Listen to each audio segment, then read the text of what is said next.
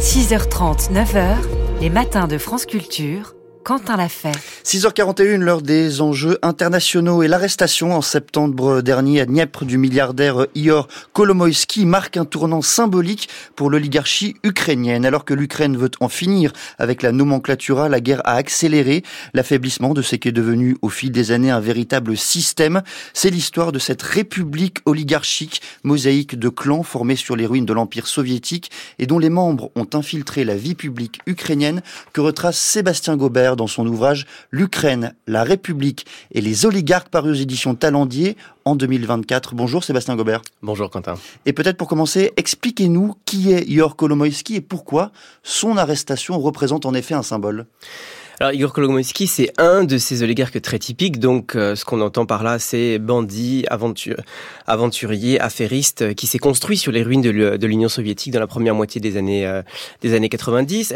et puis à partir de là, euh, seconde moitié des années 90, ils ont cherché à légitimer leurs acquis en investissant dans la politique, en investissant dans les médias.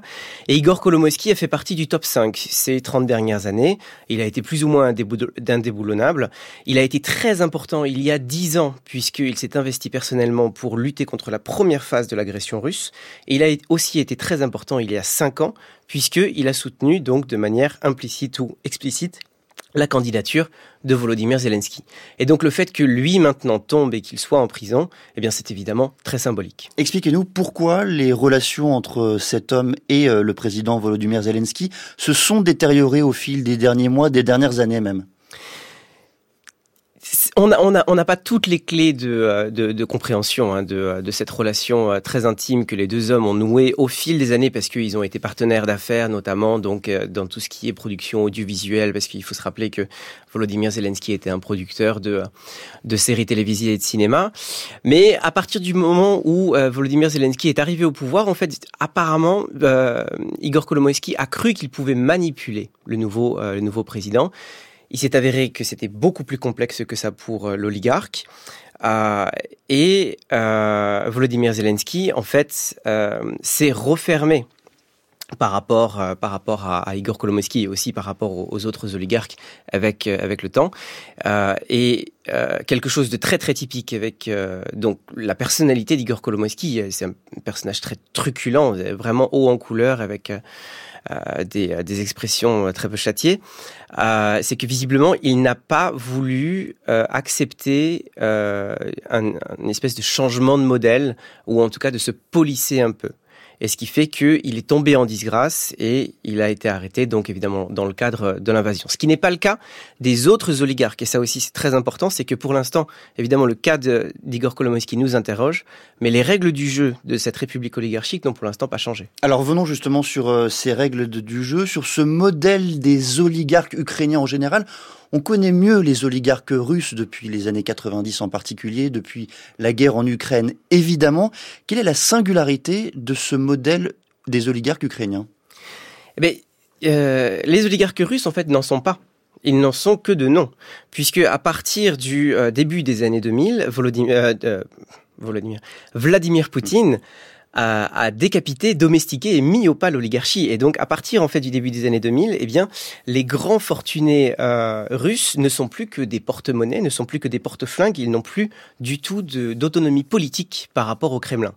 Là où euh, l'oligarchie ukrainienne s'est structurée en un système donc euh, d'interpénétration avec les institutions d'État et évidemment avec le domaine législatif, le domaine administratif et judiciaire, euh, mais ils ont gardé euh, une autonomie politique euh, qui a été considérable et qui s'est exprimée pendant ces pendant ces dernières décennies. Sur quoi ont-ils fondé leur fortune? Alors encore une fois, hein, c'est ça, ce sont les la capture en fait des actifs d'État. donc évidemment, ils se sont servis sur la bête. ils ont saisi des usines, des, des oléoducs, des gazoducs, qui sont devenus millionnaires pratiquement du jour au lendemain. et évidemment, Ensuite, euh, ils ont abusé de leur position privilégiée pour obtenir des marchés publics, pour obtenir des préférences fiscales et ainsi de suite et ainsi de suite et consolider leur euh, position. Euh, quand on pense à oligarchie, on pense évidemment à corruption, on pense évidemment à népotisme, on pense évidemment à monopole, c'est-à-dire une, économie qui décourage l'innovation, qui décourage la modernisation de l'économie. Tout ça, c'est vrai.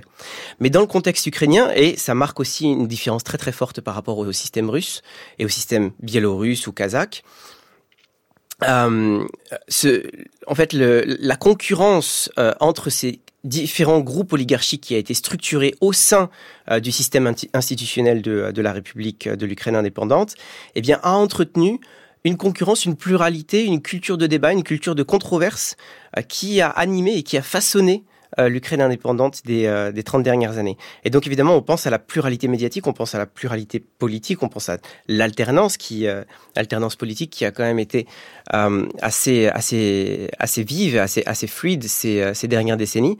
Et ça, c'est ce qui caractérise l'Ukraine comme un système vraiment inédit dans l'espace post-soviétique. L'autre différence fondamentale, vous avez commencé euh, à la mentionner, c'est effectivement l'interpénétration de cette oligarchie avec euh, le système politique, le système institutionnel. Vous parlez même, Sébastien Gobert, de république oligarchique. Expliquez-nous comment ça se concrétise à partir de, de, de, la seconde moitié des années 90, donc le président de l'époque, euh, qui s'appelait Leonid Kouchma, il a plus ou moins passé un accord, euh, enfin, il a passé un accord plus ou moins tacite avec euh, avec ces oligarques pour les attirer euh, dans le dans le jeu politique et dans le dans le jeu institutionnel, afin qu'ils ne fassent pas de sécession, afin qu'ils ne s'établissent pas comme contre-pouvoir à l'autorité euh, centrale. Et ça a marché.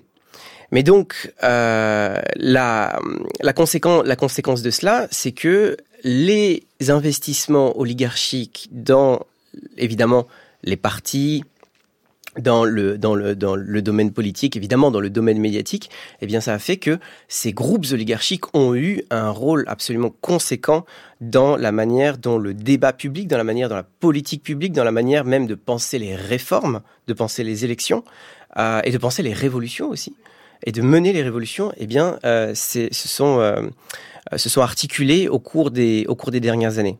Quel lien ces oligarques ukrainiens ont-ils aujourd'hui encore, au moment de la guerre, avec la Russie? Alors c'est justement pour ça que j'ai voulu euh, publier ce livre maintenant, c'est parce que cette oligarchie est à un tournant. Donc ce qu'on a vu, c'est que euh, ces 30 dernières années, elle a non seulement survécu, mais en plus de ça, elle a prospéré. Et euh, à travers plusieurs cycles électoraux et à travers deux révolutions, les oligarques sont toujours là, ils sont bien portants et les règles du jeu n'ont pas fondamentalement changé principalement parce qu'il n'y a pas eu de réforme majeure de la justice. Mais maintenant, on est à un tournant. C'est-à-dire qu'il y, y a eu déjà une déoligarchisation par les bombes. Euh, les oligarques ont perdu beaucoup d'usines sous les bombes russes. Deuxièmement, pardon, il y a le processus d'intégration européenne qui, à un moment donné, euh, devrait impliquer des réformes structurelles et donc notamment cette fameuse réforme de la justice à laquelle j'ai déjà fait euh, référence.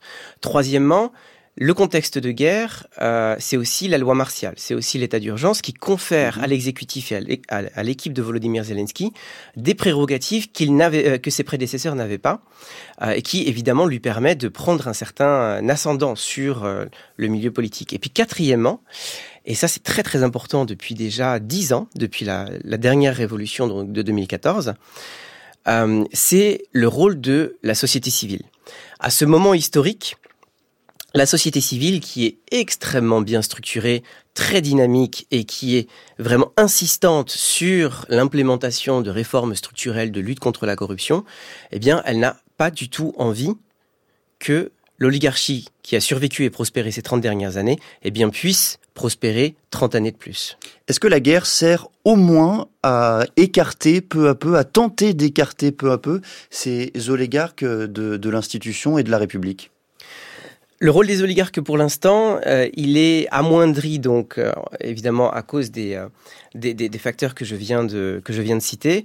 ils s'engagent dans le contexte de l'effort de guerre, mais comme leurs œuvres caritatives ou leurs œuvres culturelles auparavant, c'est jamais véritablement suffisant, ou en tout cas, c'est pas du tout à la, à la, hauteur de la fortune et de leur capacité d'influence on ne sait pas exactement dans quelle direction ça va aller. Et donc, en guise de conclusion dans le, dans le livre, je propose plusieurs scénarios qui, euh, qui explorent justement euh, les différentes pistes que, que, ça pourrait prendre. Donc, on pense évidemment à un, statu quo, On pense évidemment à une occidentalisation de ces oligarques qui, à un moment donné, accepteraient les règles du jeu de l'état de droit et qui bah, deviendraient nos grands entrepreneurs occidentaux tels qu'on les a connus depuis la Seconde Guerre mondiale. il y a aussi la possibilité d'une dérive autoritaire de, cet exécutif qui a énormément de prérogatives. Il y a aussi la possibilité d'une révolte populaire et ainsi de suite. Donc voilà, je, ne décide de rien, mais j'explore plusieurs scénarios euh, dans, ce, dans cette Ukraine qui est euh, évidemment toujours en mouvement et encore plus maintenant euh, dans le contexte de l'invasion. Merci beaucoup Sébastien Gobert et on recommande ce livre, votre livre intitulé L'Ukraine, la République et les oligarques. Personnellement, j'y ai appris beaucoup de choses. Comprendre le système ukrainien, ça vient de paraître aux éditions Talendier.